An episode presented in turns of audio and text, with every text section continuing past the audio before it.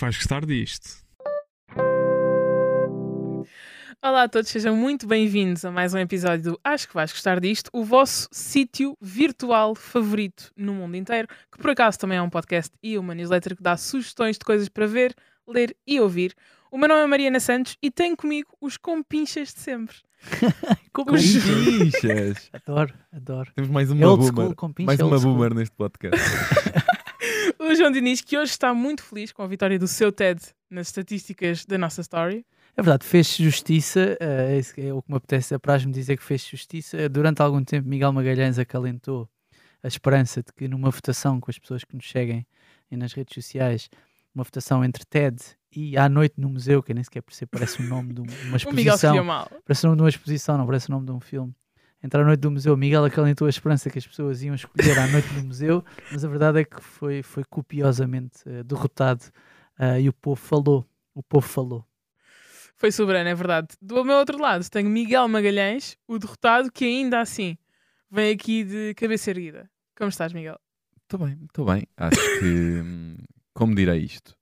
Os nossos ouvintes ouvem o nosso podcast por uma razão. É para poderem ser elucidados. Ah, e, portanto, eu não vou perder muito mais tempo a elogiar a Noite no Museu, que continua a ser melhor que TED. Eu vou, manter a minha opinião. Magalhães. Aliás, ah, É obtuso, é que é obtuso. Eu recomendo que as pessoas vejam os dois filmes outra vez e tirem as suas conclusões e vão perceber que A Noite no Museu é um filme muito bem mais conseguido, mas concedendo graciosamente a derrota e pronto, e as pessoas têm direito aos seus gostos, Isso não é conceder graciosamente a por derrota. mais Miguel. errados que estejam. Muito bem, nós hoje não estamos aqui para falar sobre a noite no museu. Estamos aqui a falar sobre outras coisas que acontecem à noite. Eu curti, viste esta Gostaste? ponte? Este não, Depende da ponte. esta ponte não é para qualquer pessoa. Não é, não é. Não Que sei bem é sobre quando- coisa que achei que ia acontecer à noite. Mas Isto é uma ponte mesmo ginasta chinesa, estás a ver? Isto é sim, mesmo... sim, sim. Que é a altura em que sai um senhor vestido de morcego à noite. E neste caso estamos a falar do novo filme do Batman. Fear is a tool. When that light hits the sky, it's not just a call. It's a warning. I'm vengeance. O novo filme do Batman já estreou nas salas de cinema em Portugal. Temos connosco um dos maiores fãs do Batman e de super-heróis no geral e que tem muita, muita coisa para nos dizer hoje. É verdade ou não é, Miguel? É um bocado melhor gerir expectativas, mas sim, há algumas coisas para, para dizer. Eu não sei como é Algumas. que ela sai desta apresentação, que é tipo, temos connosco um dos maiores fãs E o Miguel Batman ah, e, não gosto outro assim gajo. Tanto. Depois está lá outro gajo. O João. Está lá Não, outro e está gajo. o João que, de facto, o João que viu todos os filmes do Batman, inclusive aqueles que ainda não tinham sido lançados quando ele era nascido. É verdade. Que ia É verdade. representar ao máximo os boomers. Mas bem, antes de falarmos sobre o novo filme do Batman, queria fazer uma pequena visita sobre a origem do Batman e sobre as adapta- adaptações que ele já teve ao longo dos anos para filme. Caso não saibam que é um bocadinho impossível, porque o Batman é um dos super-heróis mais conhecidos. O Batman é uma personagem da DC, que nasceu, obviamente, nos livros de quadra- quadradinhos, nos comic books, e que foi criado há 80 anos. As primeiras duas adaptações para cinema chegaram na altura dos anos 40, depois tivemos uns tempinhos sem saber nada do Batman. Nos anos 60 tivemos o Batman do Adam West, em 1966. Depois, as próximas longas-metragens chegaram só depois nos anos 90. Tivemos o Batman de Michael Keaton, tivemos na altura do, do Tim Burton. Tivemos também o Batman do Val Kilmer, que não durou muito tempo, foi só um filme. Tivemos também o Senhor do Café, que é como que disse o George Clooney, que em 1997 nos deu o Batman and Robin, fazia de Batman. E depois tivemos a trilogia, a grande aclamada trilogia, em que Christian Bale vestia a pele do Batman, em filmes dirigidos por Christopher Nolan e que foram muito, muito bem recebidos e que, portanto, deram aqui algum peso ao estatuto àquilo que era fazer de, de Batman. Pelo meio, tivemos ainda um Batman vs Super-Homem, o Despertar da Justiça, com Ben Affleck, mas que divide aqui algumas opiniões. E agora, finalmente, temos um Robert Pattinson, que vai fazer de Batman, que também parece-me que há umas opiniões divididas, mas já lá vamos. Miguel, estes que eu falei foram uns melhores do que outros, mas antes de lá irmos, queria falar um bocadinho sobre aquilo que é a base da personagem Batman. Fala um bocadinho do que é, que é o Batman e porque é que nós gostamos tanto do Batman. Olha, nós gostamos tanto do Batman porque acho que de todos os super-heróis que existem, tanto no universo da Marvel como, existe, como no universo da DC, é dos poucos nos quais podemos estar mais próximos. Não em termos de dinheiro, porque ele é rico, mas em termos de ele ser dos poucos super-heróis que não têm nenhum superpoder. É tudo Nós que somos ricos de espírito, Miguel, percebes? Somos ricos de Sou espírito. rico em sonhos. nós somos Sou ricos. em- rico em sonhos e pobre, pobre em ouro, percebes? Sim, o Batman, a par de, de alguns ilustres super-heróis, é dos poucos que não têm nenhum superpoder diretamente. Eh, e portanto há ali um certo sentimento de eu, se for eh, problemático o suficiente e se trabalhar o suficiente, um dia posso ser o Batman. Eh, e portanto eu acho que isso é uma das coisas que, que gostamos muito na personagem. E depois foi uma personagem que, tal como tu explicaste bem, ahm, ao longo dos anos, já tem 80 anos, é uma das, é uma das personagens mais antigas do, do, do universo de super-heróis, acabou por passar por diferentes fases e ter a capacidade de ir também passando por diferentes públicos, porque ao passar primeiro pelo, pelo cinema, depois de ganhar uma tradição muito forte nos cómics, como tu disseste, eh, e agir olhando para, até para a própria história do Batman, que começou com um tom um bocadinho mais ligeiro e depois que depois foi, que foi um bocadinho a adaptação até à parte, eh, se pensares quando o Batman passou a fazer fortemente parte da cultura pop, foi um bocadinho com a série do Adam West, que tinha um tom muito cómico e quase de paródia eh, a super-heróis. Há colãs, quer dizer, não Há havia Sim, poucas hipóteses não. Há paródia. Fatos muito E- possíveis.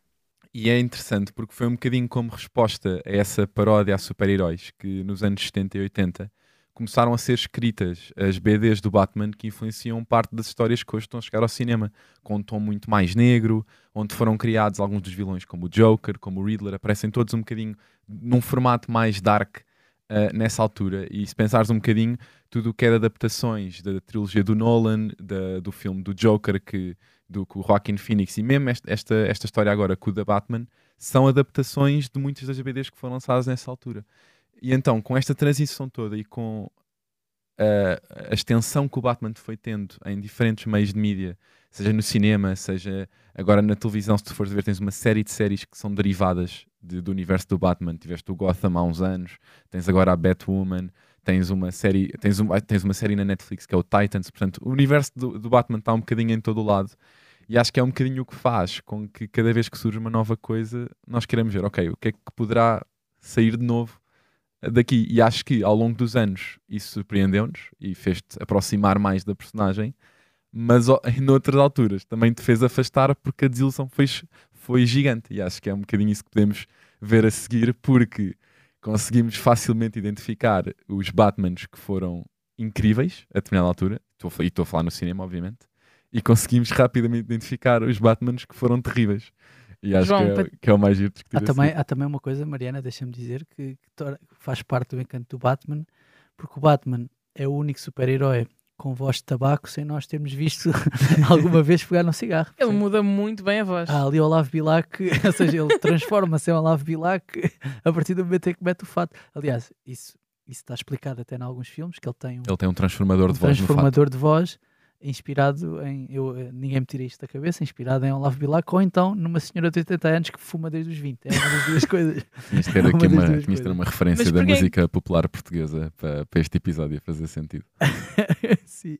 Mas para ti, quem é que foi o melhor Batman? Olha, o melhor Batman é inegável que foi o Christian Bale. Ah, provavelmente porque também é o melhor ator desses de todos os que já fizeram de Batman. Portanto, o melhor Batman para mim foi o Christian Bale. Os filmes, os filmes do Christian Bale feitos pelo Christopher Nolan ah, são claramente superiores, na minha opinião, pelo menos, aos outros filmes. São mais profundos, são menos folclóricos, retratam um bocadinho mais o Batman da forma como nós, como eu acho que as pessoas que gostam de BD gostavam de ser retratados. Eu tenho eu tenho uma confissão a fazer-vos. Eu, eu tenho pensado, pensei um bocadinho sobre isto quando estava a falar, quando estava a ver os filmes do Batman, porque eu fui, fui tentar rever os filmes todos e revi os filmes todos dos anos 80 para a frente.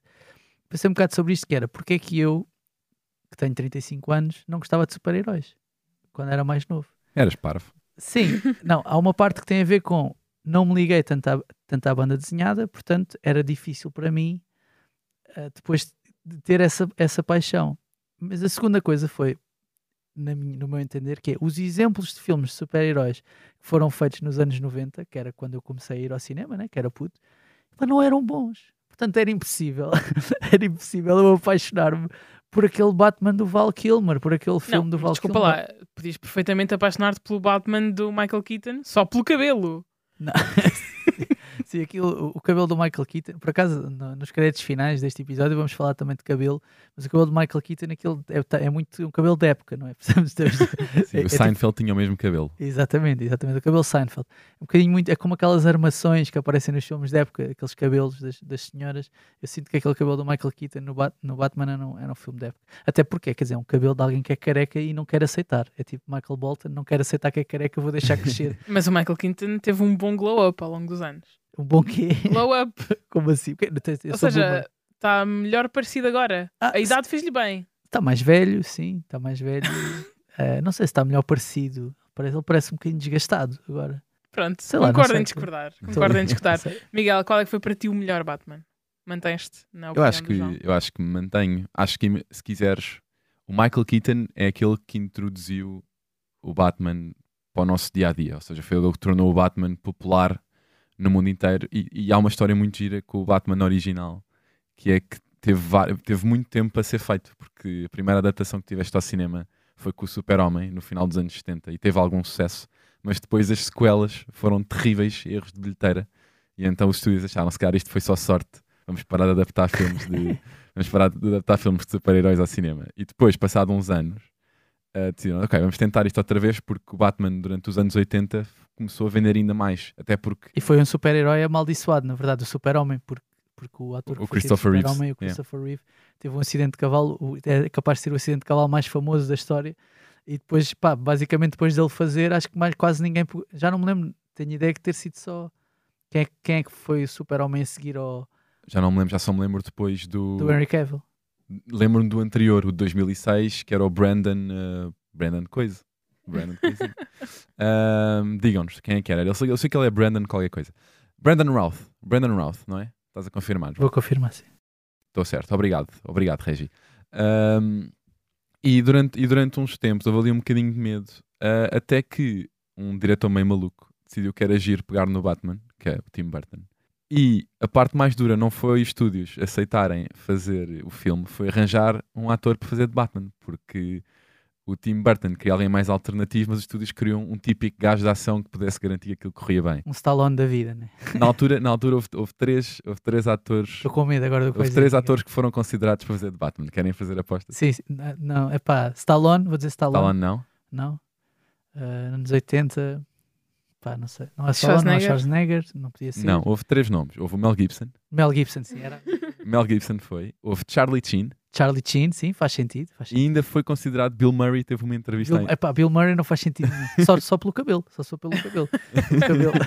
Porque- mas Charlie Sheen faz sentido porque foi anos depois de fazer o Platoon, ou seja, tem, tinha look. E o tinha Charlie aparecido tem look Wall Street também. Tinha aquela aura de Wall- de Wall Street que tinha Sim. feito a cena. Portanto, podia ser.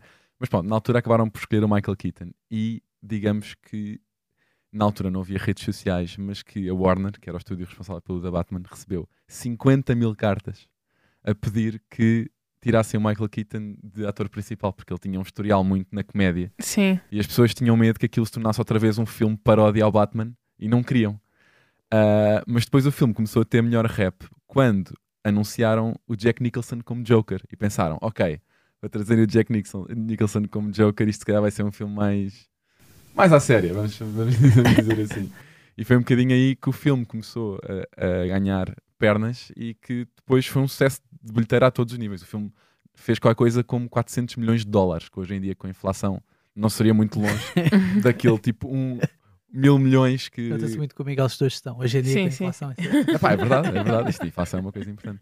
Mas, respondendo, o Batman, obviamente, o melhor Batman é o Christian Bale, mas acho que o que transformou o Batman como o vemos hoje foi o Michael Keaton. Sendo que nos filmes seguintes, eu, eu, tenho, epá, eu tenho de dizer isto porque é importante. eu, eu não sou o maior fã do Tim Burton, apesar dos filmes, apesar de respeitar muito o trabalho, o trabalho dele e respeitar muito a criatividade dele, e, e apesar de não ter gostado de muitos filmes que ele fez, ou de não ser para mim, eu acho que ele fez um papel digno no- nos dois primeiros filmes do Batman, um de 89 e o outro acho que é de 91 ou 92.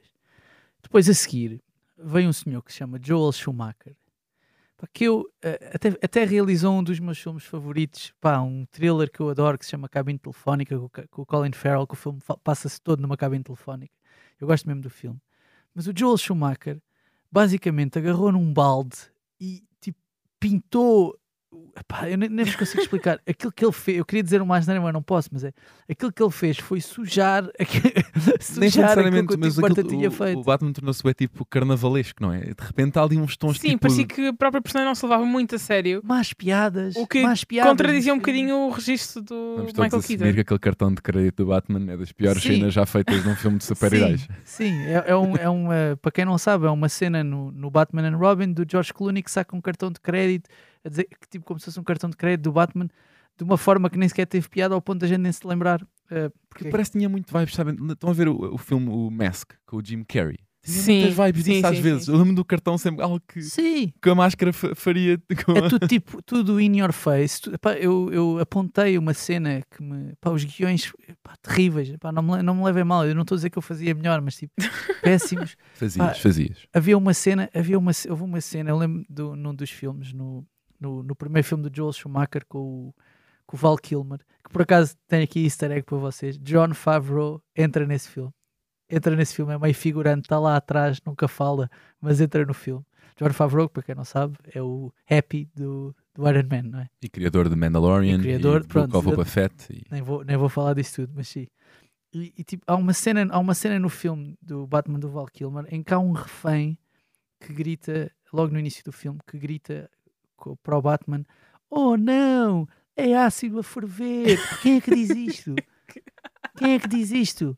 Está tá, tá a haver um líquido a cair à frente e essa pessoa diz: Oh não, é ácido, Ácido. Isso faz-me lembrar. Sabes o que é que isso me faz lembrar? Fazia-me lembrar. Estão a ver aquele tesourinho deprimente do programa dos Gato Fedorento e que eles me mostraram um sketch que era quando numa.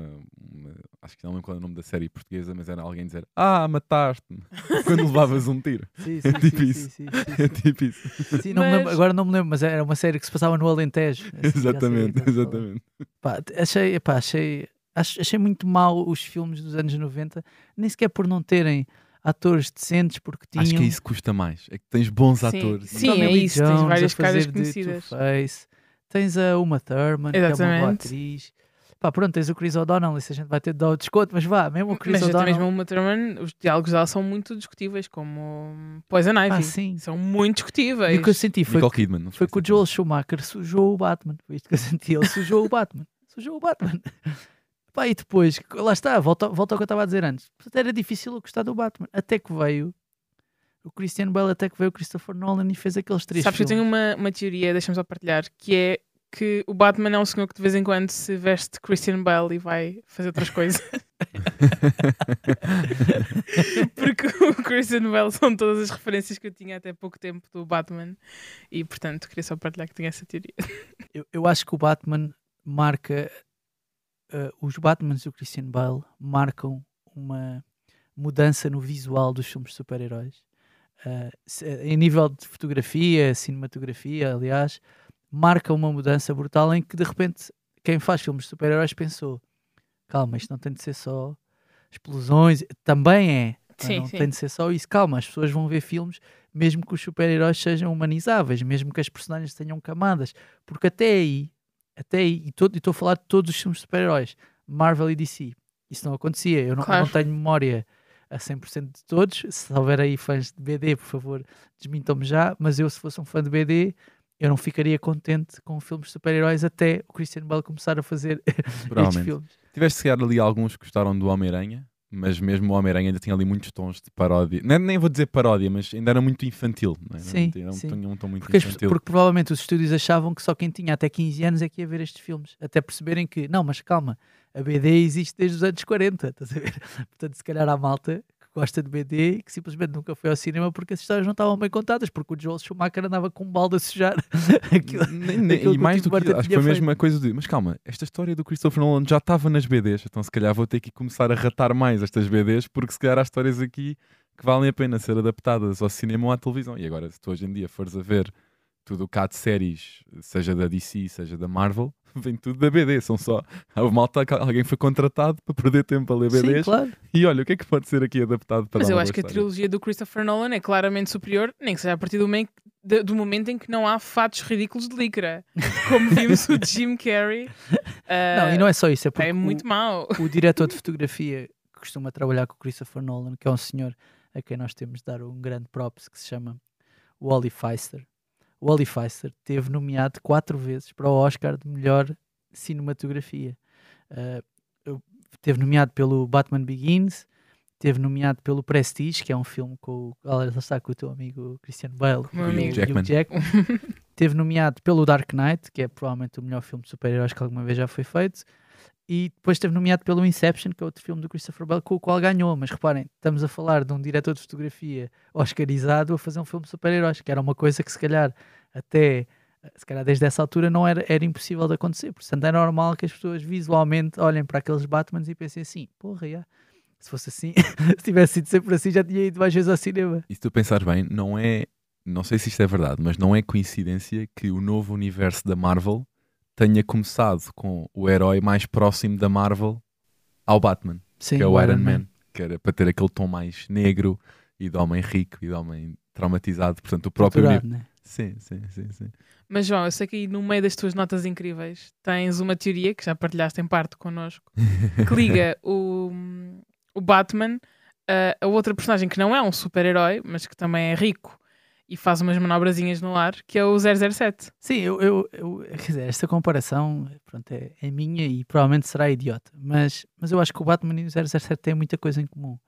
Têm em comum o facto de não terem habilidades, não terem habilidades sobrenaturais, mas ao mesmo tempo serem aquele tipo de pessoas que eu costumo comparar ao Rambo, que é gajos que caem de uma falésia e não morrem. Tanto o Batman como o 007 já caíram de falésias sem lhes acontecer nada. Depois aparecem Sim, Três o Batman é um bocadinho mais justificado, não é? Porque Sim, mas nem um penso rápido, percebes? Às tantas, tipo, aparece cheio, pá, pelo menos um pensinho rápido, magoaste. Não, isto é malta que cai de ravinas, cai de cataratas e não sei o quê, e depois aparece impecável, parece que não aconteceu nada. Portanto, eu acho que isso é uma das coisas que liga. Depois, eu acho que o Batman, tal como o 007, eh, o Batman especialmente, é capaz de ser dos únicos heróis de ação que tem, que é um galã. Sabe o que eu quero dizer? E estou a Sim. falar dos filmes na BD, eu não, não conheço tão Sim, bem, sim, sim, nos sim, filmes sim. é um galã, ou seja, o Batman tem sempre interesses amorosos distintos de filme para filme, seja porque é uma rival, seja porque é alguém de quem gosta e depois lhe acontece alguma coisa de mal, é uma aliada. ou uma aliada, exatamente. Portanto, ele tem sempre, ele, e tem, e mesmo as personagens femininas, isso nos filmes dos anos 90 eh, é mais evidente, também se, enga- eh, também se apaixonam por ele, por assim dizer. E isso é menos comum da minha memória de outros filmes de super-heróis, portanto, ainda tens mais isso. E depois, há sempre, há uma certa tortura e nostalgia que existe no Batman, que também existe um bocadinho no 007, aqui mais próximo do Daniel Craig, né? Porque ele, ele Mas por acaso acho que essa, essa proximidade eu sentia mais, senti mais na- nos filmes dos anos 90 do que sinto na trilogia do Nolan. Porque no Nolan, se tu reparares, não, há, não tens propriamente uma. Quer dizer, tens, tens a Katie Holmes no primeiro filme, mas nem chega a ser para interesse amoroso. No segundo, praticamente não tens quase nada. Sim, mas a, pa- a ser- maior parte das vezes que, que o Batman aí aparece como um galã é quase forçado, é quase do género Não, tem que tens, aparecer. tens no segundo é um amor proibido. É, Mais então não é? É um amor proibido, ele gosta dela, ela gosta do ar vidente, é um amor proibido. Sim, mas não é o foco, não é como é, imagina, nos anos, nos Não, anos, certo, nos certo, anos certo, 90, tu numa série de filmes tens a Kim Basinger, tens a Michelle Pfeiffer e tens a Nicole Kidman. Pumba, três filmes seguidos. É tipo, eram quase como. Podiam ser as três Bond Girls, estás a ver? Facilmente. Sim, E sim, na, sim. na trilogia não tens, não tens tanto isso, mas eu consigo perceber a, a- a Sim, não, acho, que, acho que há ali um elan dele e acho que é esta parte, o Daniel Craig tornou o 007 mais um tipo mais torturado, com problemas, álcool. Sim, quê. sim. E eu acho que o, o, o Batman tem um bocadinho isso. E portanto, a minha teoria que é, que, pá, que é esta, pronto, mas a ligação que existe para mim entre, estes, entre estas duas personagens é esta, e depois ainda reforçado por uma outra coisa que tem a ver com eu acho que atualmente fazer de Batman, ou seja, o ator que vai fazer de Batman, tem uma importância tão grande como o ator que vai fazer de 007. Yeah. Eh, Eu acho Yeah. que a importância de escolher um ator para o papel de Batman ou para o papel de 007 tem neste momento a mesma importância. Que é uma conquista de quem, da DC, que é uma conquista de quem fez os filmes, mas tem neste momento a mesma importância. Portanto, a comparação que eu faço tem, pá, tem isso, tem isso em, em linha de conta. Desta vez a escolha foi Robert Pattinson, que nos deu uma das melhores sagas de sempre, obviamente, o Twilight. Twilight, Muito, como foi. não? Como não? Eu, te- eu, eu, vou, eu sobre Twilight, desculpa interromper-te, Maria, tenho de dizer que vi só para poder dizer mal, sim. Mas também viste é na última semana. incrível. Não, não, não vi na última semana, não, não consegui, não consegui encaixar tudo. Mas, mas vi, vi só para poder dizer mal, acho que acho terrível, É péssimo. incrível. O João não sabe avaliar Sim, dramas, não, não percebe nada. Mas este novo The Batman é realizado por Matt Reeves e eu queria saber, Miguel, tu como de nós os três a pessoa mais ansiosa por ver o, o filme, queria saber como é que estão as tuas expectativas, o que é que se tem estado a falar sobre o filme, como é que são os reviews. Os olhos de Miguel, quando se fala de Batman, brilham quase tanto como quando ele fala da noite no museu. Brilham quase, brilham quase, quase com a mesma intensidade. Estão quase ao mesmo nível os dois filmes. Ahm, as minhas expectativas são altas, como são sempre. Ahm, Principalmente porque o Batman já não tem assim uma história original no cinema há algum tempo. Tiveste, tiveste o Batman do Ben Affleck com o Zack Snyder, mas na, na realidade o Batman nesses filmes não era a personagem principal, estava a assistir. Era quase como se fosse uma personagem secundária do arco de história do Super-Homem, porque é, os, quer, quer o filme do Henry Cavill, quer a Liga da Justiça, são filmes muito mais com os problemas gerados por ser super-homem do que propriamente o Ben Affleck ou, ou o Batman do Ben Affleck ser a personagem principal. E por isso, se formos a ver, o Batman é logo apresentado um bocadinho às três pancadas e nem há muita preocupação em analisar o que é que o preocupa ou os problemas que ele tem, que já são que, que ficaram demonstrados em filmes anteriores. este- parece, no- nesse filme da Liga da Justiça, parece o Danny Ocean, do Ocean's Eleven. Vou só aqui buscar estes gajos para ver o que é que a gente vai fazer. Sim, sim, sim. Eu estou aqui, sou um mestre, mas Sim, sim. não interessa O que muito. eu faço não interessa. O que eu faço não aqui- interessa Vou só muito. aqui apanhar um ao outro, um, vou buscar um gajo dentro d'água, vou buscar não sei o quê, ver o que é Exatamente, exatamente. Portanto, não, não houve assim muita preocupação com, com o Batman. E esta é de facto a primeira vez, passados mais de 10 anos desde o Dark Knight Rises, que foi o último filme do, do, do Christopher Nolan, a tentar ver e criar uma história original para o, para o Batman. Um, o Matt Reeves é mais conhecido pelo Cloverfield. Uh, ele tinha realizado antes o filme que- e recebeu muito boas reviews e é um, é um daqueles realizadores que não, é, não tendo feito nenhum blockbuster tem muito boa reputação e a maior parte dos filmes deles que as pessoas veem não sendo para ou não tendo feito milhões e milhões há muita gente e a maior parte dos fãs dele dizem que ele não fez um mau filme. Não é o, não é o realizador que eu conheço mais mas do que, eu- do que eu vi do que eu li de críticas ao realizador em si ele não costuma fazer maus filmes. Portanto isso era um, um, um bom pretexto para ir ver o filme e para estar entusiasmado. Eu acho que por outro lado o Robert Pattinson fez das melhores transformações de carreira dos últimos anos. Uh, acho difícil tu pensares em alguém que foi do Twilight, que Mariana, eu Não, assumindo, opa, não admito. assumindo que Não pode admito. ser uma das sagas de teen drama da nossa infância que mais gente levou ao cinema. Não são bons filmes. e ele não está bem. Também podemos. É, não são bons Ele não filmes. está só, ele não tem alma. Não são, não são bons filmes e ele não está bem. E ele. Ele não tem alma, é um vampiro, É um vampiro. Ele É está lá, normal não, ele está ele- um corpo presente só. Epá, porque imagina, se tu fizeres uma comparação direta entre o Twilight e o Harry Potter, tu consegues pelo menos dizer que o Harry Potter, não sendo um filme para toda a gente, há boas prestações e os atores principais do Harry Potter estão bem a fazer Que é uma boa prestação enquanto vampiro. Não vamos, João, eu- não vamos começar a. não O vamos que é uma começar boa prestação enquanto vampiro, Miguel? Hã? O que é uma boa prestação enquanto vampiro? Vai ver a entrevista com o vampiro, por exemplo, é um bom filme, eles estão bem como vampiro. É, Está a ver o pronto, Tom tá Cruise. Tom Cruise e Brad Pitt, sim. Tom Cruise e Brad Pitt como vampiros.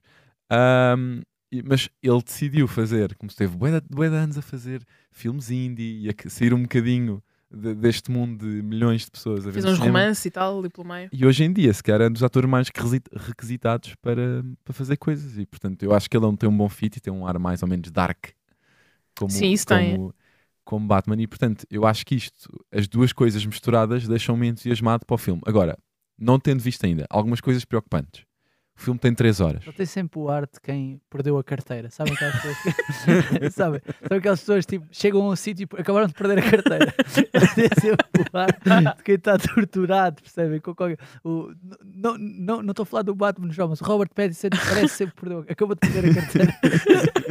e está a pensar nas complicações que isso vai causar na vida. percebe? Mas o Bruce Wayne não se adequa a isso. O Sim, Bruce Wayne sim. não se preocuparia com perder carteira. Portanto, Pá, mas eu acho, que, eu acho que ele pode estar bem, não tendo visto ainda o filme. Ah, assim, o Rotten Tomatoes tem uma boa nota para o filme, para já, baseado em muitas reviews. O Metacritic tem aquilo em 72, que é QB. Mas houve duas, duas reviews que eu gostei de ler que se destacaram para mim. A primeira foi do New York Times, que uma das frases que eu destaquei da review deles foi eh, do, do, do cronista que escreveu, que escreveu a review, ele disse a seguinte frase: Não posso dizer que tenha tido um bom serão, mas o filme de alguma forma conseguiu deixar-me com vontade de ver o próximo capítulo. que eu não sei bem o que é que isto significa. Porque cena- É uma cena masoquista, não é? eu não sei bem o que é que isto significa. Ponto 1. Um. E a segunda foi a do a da Variety, que disse que o filme era conseguia ser mais negro que o Dark Knight, que do Christopher Nolan, que acho que é difícil. Sim. Conseguia é ser só mais escuro. conseguia ser mais longo que o Dune, que é, porque tem 3 horas, e conseguia ser mais mortífero que o No Time to Die do 007, trazendo até aqui a própria relação entre as duas personagens que o João tinha falado.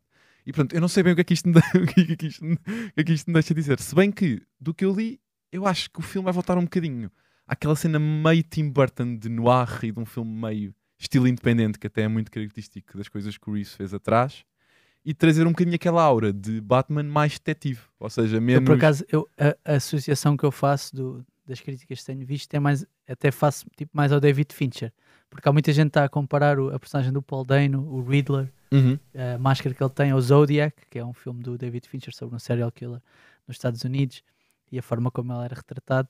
E eu, das imagens que vi, aquilo cheira-me sempre um bocadinho a Seven e esses filmes, tipo, tudo muito escuro, tudo Sim, muito sim, sim. dark. Eh, e então, eh, a mim até soa mais a isso do que, do que ao Tim Burton, porque acho que o Tim Burton vai sempre haver lá um cor-de-rosa, um amarelo lá pelo meio, e não estou não estou à espera que isso aconteça no, neste filme. Agora, tem o Paul Dano, tem o, que é um grande ator, eh, tem, tem o Jeffrey Wright, pá, que é um tipo.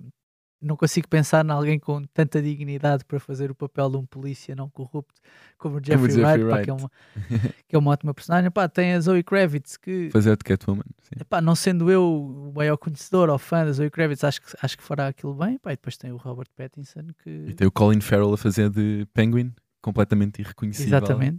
eh, que é, nem sei muito bem como é que eles fizeram aquilo. aquilo não parece nada. O Colin Farrell, e, e eu estou curioso para ver como é que vai ser aquela. aquilo Sabe o que é que me fez lembrar? Trazendo até aqui um episódio anterior. Imaginem o que fizeram ao Jared Leto, mas em bom. no House of Gucci, House Jared of Leto Gucci. parece um homem diferente. sim, mas sim. Não está bom. Sim. Eu espero que não. Mas ele está completamente irreconhecível no trailer. Eu nem sequer achei que era o Colin Farrell. Yeah, yeah, tá, Sim, ainda bem que não, não vive com pinguins, aparentemente, neste trailer, porque ao contrário Sim. do filme, mais um, pá, desculpem lá, vou ter de bater outra vez, mais um filme do, do Joel Schumacher, não é? É o dos, um dos Batmans, tem o Não, Danny não, por DeVito- acaso é o segundo, é o segundo o do Tim segundo Burton. Tim Burton. Exatamente. Tem o- então vou ter de bater no Tim Burton. Tem, tem, um, tem um filme do, com o Danny DeVito que faz de pinguim e aparentemente o Danny DeVito tem mãos de pinguim, vive com pinguins. Eu não percebo como é que há pinguins no esgoto, não sei como é que isso Ele tem funciona. um exército de pinguins. Sim, há pinguins no esgoto, a viver no esgoto, mas os pinguins não são aves migratórias, quer dizer, não, não, têm, não têm de andar, que andam de esgoto é em jardim esgoto. Movimentam-se alguma- para esgotos mais frios, não sei, estou a tentar perceber como é que isso funciona. tipo, fez-me tudo muita confusão eh, e queria só deixar aqui as mais esta nota. questões, as questões que realmente importam. Muito bem, antes de avançarmos para a nossa rubrica de créditos finais, queria só desafiar-vos a fazer aqui um pequeno exercício, já a pensar no futuro, até porque lá está, o Batman é uma personagem que tem algumas coisas muito características. E queria perguntar-vos perguntar-vos se tem alguma sugestão para o futuro sobre quem é que poderia interpretar o Batman, caso o Robert Pattinson não seja menino para ficar durante muito tempo. João, tens alguma coisa? Uh, eu acho que na- seguindo a linha de malta que se esqueceu da carteira ou que se esqueceu eu acho que aquele, aquele rapaz, o Jacob Elordi, o tipo que faz o Euphoria, uma das personagens do Euphoria, tem esse ar, tem o, como tu disseste na teoria, o maxilar largo o suficiente Sim, tem a poder, jawline correta para ser o Batman. para, poder, para poder ser o Batman. É que não é qualquer menino que mete aquela máscara e fica bem. Sim, sim, sim, sim. Sendo que nós já sabemos que Michael Keaton vai voltar como Batman mais velho no, no, filme, no filme do Flash e no filme da Batgirl. Portanto, ele vai. Vamos voltar a ver Michael Keaton desta, desta feita mais velho a fazer. Portanto, essa, essa seria a minha aposta. Miguel, A, a minha aposta vai ser que se o Timothée Chalamet nos próximos anos for Epá, ao ginásio, pensar. for Epá, ao ginásio, pensar. posso acabar? Posso acabar? isso até me revolta. acabar. Se Timothée Chalamet for bombar um ginásio nos próximos anos, ganhar Não. ali uma massinha muscular, vos garanto Não. que daqui a 10 aninhos está a fazer tudo. Não tem a aura, não tem a Tem, aura, tem, não tem Tem, tem, tem, aura, tem. nem pensar. Tem, tem. Eu, eu sei que já não pode ser, mas e se. Não pode ser por, isso, por esta razão que eu vou dizer. E se Andrew Garfield fosse o Batman? Não pode. Não. Já não, já não consegue. Já não E, consegue. Já não, não e mas não tinha ser. aura, não, Não tinha aura, não tem, tem não uma tem. aura dark. Acho que consegue ter. Hum, não acho. Para mim já é Homem-Aranha, já não consegue. Já não Mas vai, acho que não. já não vai lá. Acho que não. Eu tenho um nome para vocês, mas que na verdade só é válido para aí daqui a 10, 15 anos e que provavelmente não vos vai dizer nada, mas que é Javan, Javan Walton. Sabem quem é o Javan Walton? Quem é Não. o Javan Walton? É o menino que faz de Ashtray em Euphoria. Mas que eu cruzei no outro dia com o TikTok dele e ele luta e mete vídeos tipo para lutar, coisas tipo boxe e cenas assim. Pá, e tem um ar BDS. E um Tenho corte na mais- sobrancelha. E eu tenho- acho que merecemos um Batman com corte Tenho na mais sobrancelha. uma, uma proposta para o Batman, que é o René Jampage. Um Batman negro, Hum, O não do sei. Bridgerton. do Bridgerton. Ai, Não é, tem, não. não tem Jawline, estás Tem, a tem. ver? Ai, não, é, tem, não. tem. Não Tá, tem, não tem, não Tem. tem. Eu acho que não, eu acho que não. Não estou a dizer que eu gostava que fizesse, estou a dizer que acho que podia, acho que podia fazer. Muito bem, vejam The Batman. Se já viram, partilhem connosco as vossas opiniões sem spoiler, porque nós aqui ainda não vimos. Mas já sabem que se quiserem dizer-nos o que é que acharam, podem sempre usar as nossas redes sociais. Nós gostamos imenso de receber mensagens. Por aqui, nós agora vamos avançar para a nossa rubrica de créditos finais. In case I don't see ya, good afternoon, good evening, and good night. Muito bem, tal como acontece na nossa newsletter, nós trazemos, trouxemos aqui algumas sugestões curtinhas de coisas que achamos que vocês podem gostar ou de coisas só que nós vimos e viemos aqui dizer que vimos para vocês não verem. Ah, e queria saber, João, o que é que tens para nós hoje? Olha, vou começar por uma efeméride, porque eu gosto de efemérides. Vo- Vocês sabem, sou um saudosista, um De tipo efemérides. nostálgico com 35 anos. Mas trago-vos um filme que tem a minha idade. O Arma Mortífera, ou Little Weapon, faz, faz agora, por estes dias, 35 anos. Estamos a falar de um filme com Mel Gibson, que agora já não se pode gostar dele, é? mas Mel Gibson e Danny Glover, que é uma espécie de Samuel L. Jackson dos pobres nos principais papéis. É um filme de ação dos anos 80, um bocadinho na linha do que fez o Die Hard, um bocadinho na linha do que fez o Beverly Hills Cop, que era um filme com o Eddie Murphy, e um bocadinho na linha do que fez um filme chamado 48 Horas, que é um filme com o Eddie Murphy e o Nick Nolte, que até tem um episódio daquela série do David Fincher chamada Noir, que é uma série Uhum, sobre cinema. uhum. Há um episódio dessa série dedicado ao 48 Horas, que no fundo o que é que é? Não é mais do que um polícia branco, e neste caso não é um polícia negro, mas é um, mas é um, um- criminoso negro, mas estão os dois a resolver, a resolver problemas e a resolver mistérios. Neste caso são dois polícias, o Mel Gibson e o Danny Glover, que têm um filme de ação eh, epá, que eu vou dizer que é razoável, tendo em conta, é na linha do que fizeram o Die Hard e etc. Epá, e que tem uma das frases, eh, ou uma frase muito conhecida na história do cinema e que se tornou até um meme, que é esta que vamos ouvir agora. You're getting too old for this shit.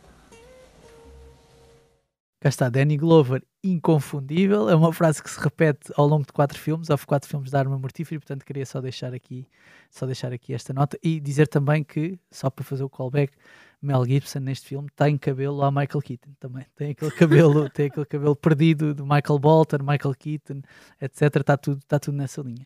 O que é que eu vos trago mais também? Porque, porque acho que é importante, até porque falámos na semana passada sobre Severance e sobre séries originais e, e ideias originais, trago-vos um delírio que encontrei na Netflix que se chama Guardians, The Guardians of Justice, que basicamente é uma série que mistura, ah, como é que eu vou dizer isto? BD, videojogos e atores reais. Ah, a série é, é criada por um senhor chamado Adi Shankar, que, para quem não sabe, fez uma série de animação chamada Castlevania para a Netflix, que até teve algum relativo, relativo sucesso e são sete episódios, 20 a 30 minutos, que misturam um bocadinho o Sin City, que é, que é aquele filme que, que tinha ah, BD misturado com live action ao mesmo tempo. Tem um bocadinho também de The Boys, que é a série da Amazon Prime que tem os super-heróis retratados de uma forma meio, meio Esta estranha. semana até lançou uma série, vai lançar esta sexta-feira uma série animada que é o Diabolical. Portanto, é uma boa recomendação também para a malta. Tem também uma pitada de Stranger Things, porque aquilo passa-se no final dos anos 80, a série, e portanto há muito neon, há muito sintetizador na banda sonora. E a história conta-se rapida, conta rapidamente, quer dizer, eu ainda não acabei de ver a série, mas, mas posso dizer, começa com um super-herói chamado Marvelous Man, que é uma espécie de super-homem, vamos dizer assim, para fazer fazendo o paralelismo, e o Marvelous Man suicida-se em direto na televisão no dia em que faz 40 anos dele ter chegado à Terra para acabar com a Terceira Guerra Mundial que estava a ser promovida por um Hitler ciborgue. isto tudo é verdade, isto tudo acontece e todo este delírio existe, existe na série. Só para vocês perceberem, a premissa está aqui. A premissa está aqui. Depois, com a morte dele, ah, há, há dúvidas sobre se foi morte ou se não foi morte, se foi. eh, Se foi se, ele foi se, o seu, se o seu suicídio foi provocado e, e- então depois desenvolve-se eh, uma trama à volta destes guardiões da justiça dos quais ele era, ele era líder, que tem, reúnem uma série de super-heróis que vão no fundo investigar se ele foi mesmo morto ou não, se foi, se foi suicídio e etc. Pronto. E portanto este delírio eh, e esta mistura de cores e de formas, forma, da forma de como estamos a mostrar a história, pá, uma coisa também muito gorda, muito sangue e cabeças a explodir e não sei Sim, quê. parece um bocadinho uma, uma fritaria aí no meio disso Não, tudo. sim, sim, não, posso confirmar, posso confirmar que sim, mas eh, não consegui deixar de ver, Eh, ou seja, não me aborreceu. Então ficam aqui com esta sugestão Guardians of, do Guardians of Justice que, pá, que acho, acho, que- acho que pode valer a pena. São sete episódios de 20 a 30 minutos, portanto acho que pode valer a pena. Miguel, o que é que andaste a ver esta semana que te marcou? Olha, esta semana andei a ver, até como assinei a nossa querida newsletter desta terça-feira, e vou recomendar exatamente a série que recomendei na newsletter, que é Vikings Valhalla. Vikings Valhalla é um spin-off, como o próprio nome indica, da popular série Vikings, que quando, quando estreou em 2013 foi a primeira série de ficção, vamos dizer assim, de- do canal História que na altura foi, se quisermos assim, das primeiras séries a tentar abordar diretamente um bocadinho ah, a era dourada dos Vikings e a altura em que ah, aqueles senhores decidiram sair ali da Escandinávia, da zona da Noruega, da Dinamarca e da Suécia e começar a ir explorar outros mundos e começaram a, a ir para a Inglaterra, para ir para outras zonas da Europa, para a França. E Vikings, ao longo de seis temporadas, tornou-se uma série de culto. Teve, foi de longe um sucesso uh, gigante, ou seja, o canal de história de repente conseguiu uh, multiplicar uma audiência se calhar de uma forma que não estava à espera. A, a história e a personagem central da, da série, que era um herói viking, que é o Ragnar Lothbrok, tornou-se também uma daquelas personagens da cultura pop que toda a gente gostava de, de partilhar e de, e de acompanhar.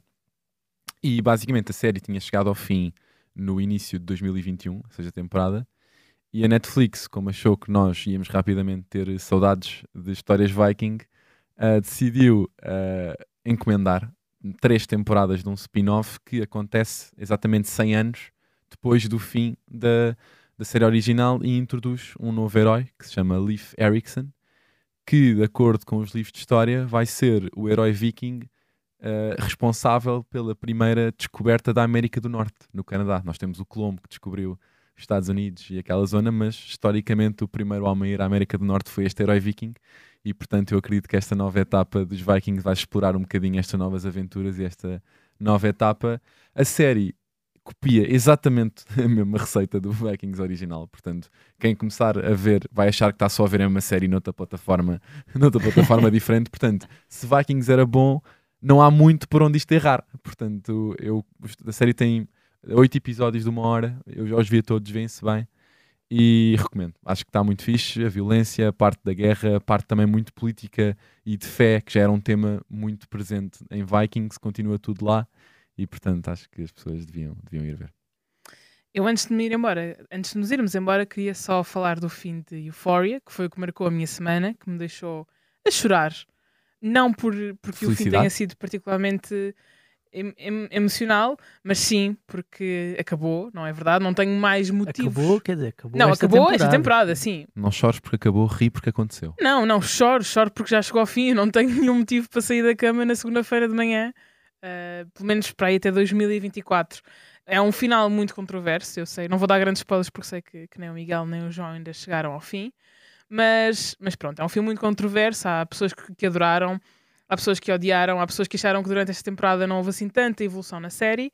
Quanto a mim, eu gostei muito dos episódios, muito de alguns episódios em individual. Percebo porque das pessoas terem achado que a série em si não evoluiu assim tanto e mal posso esperar pelo que aí vem. E ainda- acho que ainda vamos falar muito de, de Euphoria e acho que pá, deem prémios, uma carrada de prémios à Mas Dendeia. olha, olha que mal, Todos os mal prémios. por mal, ou mesmo que as pessoas não tenham gostado, e como disseste bem, ainda não vi tudo, a Euphoria esta semana tornou-se a segunda série mais vista de sempre da HBO, apenas atrás do Game of Thrones. Portanto, alguma coisa eles estão a fazer bem Sim, para manter as comparação que tens pessoas. de temporadas, portanto não, não Para manter, para manter as pessoas a ver aquilo, alguma, alguma coisa eles estão a fazer bem. Portanto, Muito bem, muito bem. Chegamos assim ao final de mais um episódio. Se nos estiveram a ouvir até aqui, não se esqueçam de deixar estrelas e críticas no iTunes e no Spotify, de ouvir outros episódios, que também temos mais episódios incríveis, e acompanhem-nos nas redes sociais, Instagram, Twitter, TikTok, incríveis, mandem-nos mensagem, digam-nos coisas, comentem. E, diz-me, Não, é, é que apercebi-me agora, Mariana, que Sim. Vamos acabar um episódio sem ter uma referência musical, sem ter um certo musical. Não pode ser.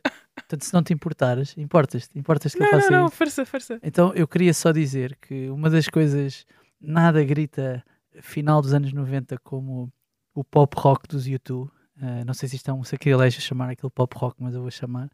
E queria só dizer que o filme Batman Forever, que é o filme com o Val Kilmer, o primeiro filme que o Joel Schumacher fez, tem na sua banda sonora, eh, e aliás é, o- é a música que- com que fecha os créditos, a eh, o tema Hold Me, para lá ver se eu não me esqueço na- da ordem, Hold Me, Thrill Me, Kiss Me, Kill Me, que é uma música muito conhecida dos YouTube e que eu sugeria que terminássemos este episódio a ouvir só pelo menos um certo, só para as pessoas não se habituarem mal. Muito bem. Não se esqueçam também de subscrever a nossa newsletter. Miguel, João, obrigada por terem estado aqui. Para a semana a mais. Vamos aos YouTube.